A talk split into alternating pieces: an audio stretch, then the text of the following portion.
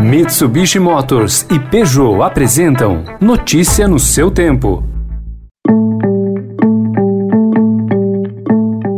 Olá, seja bem-vindo, seja bem-vinda. Começando mais um Notícia no seu tempo, podcast produzido pela equipe de jornalismo do Estadão, para você ouvir em poucos minutos as principais informações do jornal. Você acompanha esse podcast em qualquer plataforma de streaming, agregadores de podcasts e agora também na playlist Caminho Diário do Spotify. Entre os destaques de hoje, a decisão do STF, que derrubou 3.400 patentes farmacêuticas, o envolvimento do governador do Distrito Federal no orçamento secreto e a CPI da Covid. Ex-chefe de comunicação do Planalto admitiu que o governo ignorou Pfizer. Fábio Weingarten caiu em contradição e foi ameaçado de prisão por Renan Calheiros. E se ele mentiu à revista Veja e a esta comissão, eu vou requerer a Vossa Excelência, na forma da legislação processual, a prisão do depoente. Esses são alguns dos assuntos desta quinta-feira, 13 de maio de 2021. Estadão apresenta Notícia no seu tempo.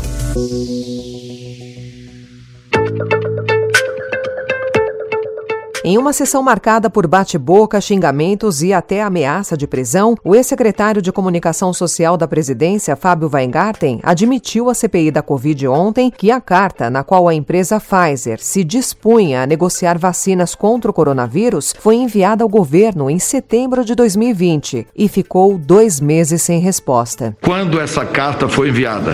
12 de setembro. Vossa Senhoria confirma que o Ministério da Saúde sequer respondeu à carta? Senador, até o 9 de novembro, ninguém havia respondido essa carta. No depoimento, que durou mais de oito horas, Weingarten caiu em contradição. Negou ter chamado o ex-ministro da Saúde, Eduardo Pazuello, de incompetente e irritou os senadores. O relator da CPI, Renan Calheiros, disse mais de uma vez que pediria a prisão de Weingarten por falso testemunho. A posição de Renan provocou contrariedade do presidente da CPI, Omar Aziz, até então seu aliado, e os dois acabaram discutindo. Se depender de mim, eu não vou mandar prender o senhor Fábio Vanguard. Eu não sou carcereiro de ninguém.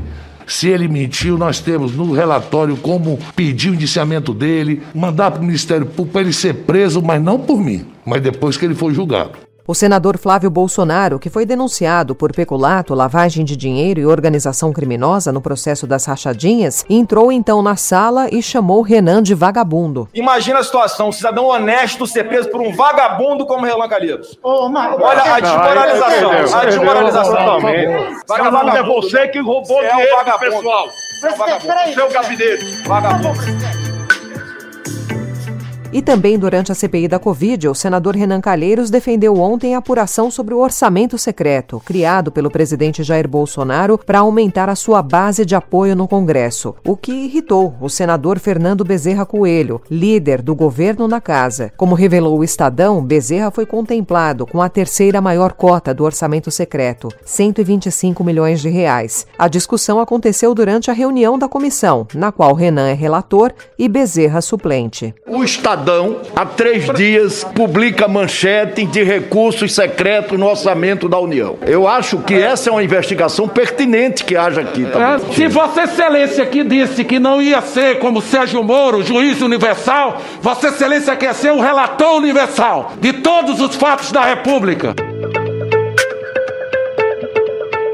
O Estadão também informa hoje que o esquema do orçamento secreto não se limita a atender demandas de deputados e senadores. Um documento do Ministério do Desenvolvimento Regional revela que o governador do Distrito Federal, Ibanez Rocha, pôde direcionar 15 milhões de reais da pasta para obras e compras de veículos e máquinas.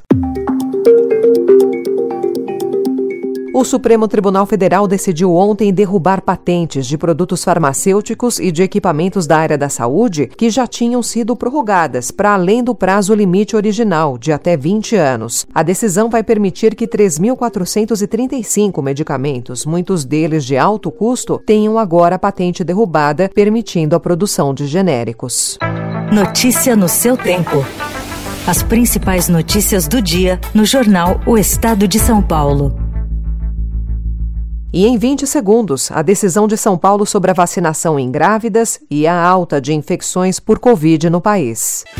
desbravar um terreno difícil, apreciar paisagens ou encontrar novos destinos. Não importa o destino que for explorar, a Mitsubishi Motors tem um 4x4 para acompanhar qualquer aventura. Conheça os modelos em mitsubishimotors.com.br.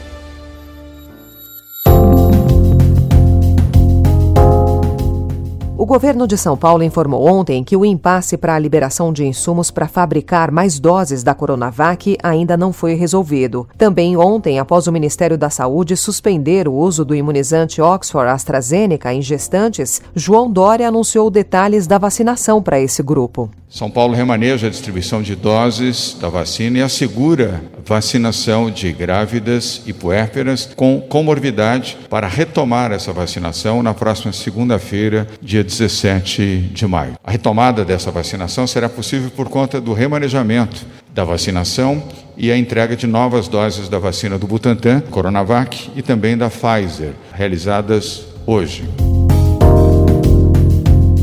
e três estados registraram alta na quantidade de novos casos de Covid em comparação com duas semanas atrás. A situação influencia a taxa nacional, que também subiu no período e se mantém em cerca de 60 mil novos diagnósticos por dia. Especialistas alertam que, embora o país assista à queda de mortes, o cenário com tantos infectados sinaliza para a continuidade do patamar grave nos próximos meses. E a maior autoridade ambiental do governo americano, o ex-secretário de Estado John Kerry, afirmou ontem em audiência no Congresso que o diálogo com o Brasil é a única forma de evitar que a Amazônia desapareça. Durante o depoimento dele, o czar do clima da Casa Branca voltou a demonstrar ceticismo com as promessas do governo brasileiro.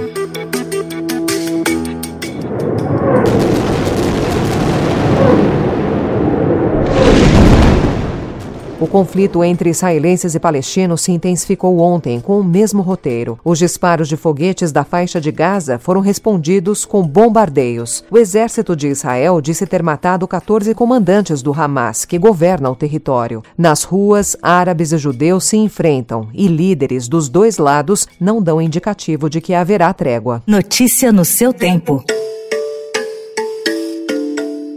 Duas ausências serão muito sentidas nos Jogos Olímpicos de Tóquio, as dos já aposentados Michael Phelps e Usain Bolt. E por motivos diversos, no entanto, outras estrelas também podem ficar de fora da Olimpíada. Restando pouco mais de dois meses para o início dos Jogos, ainda não está confirmada a presença de nomes como os jogadores Mbappé e Mohamed Salah e os tenistas Rafael Nadal e Andy Murray.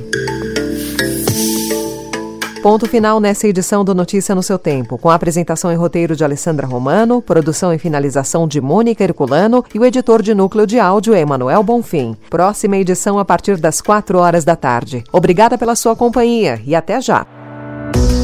Você ouviu Notícia no seu Tempo. Notícia no seu tempo. Oferecimento: Mitsubishi Motors e Peugeot.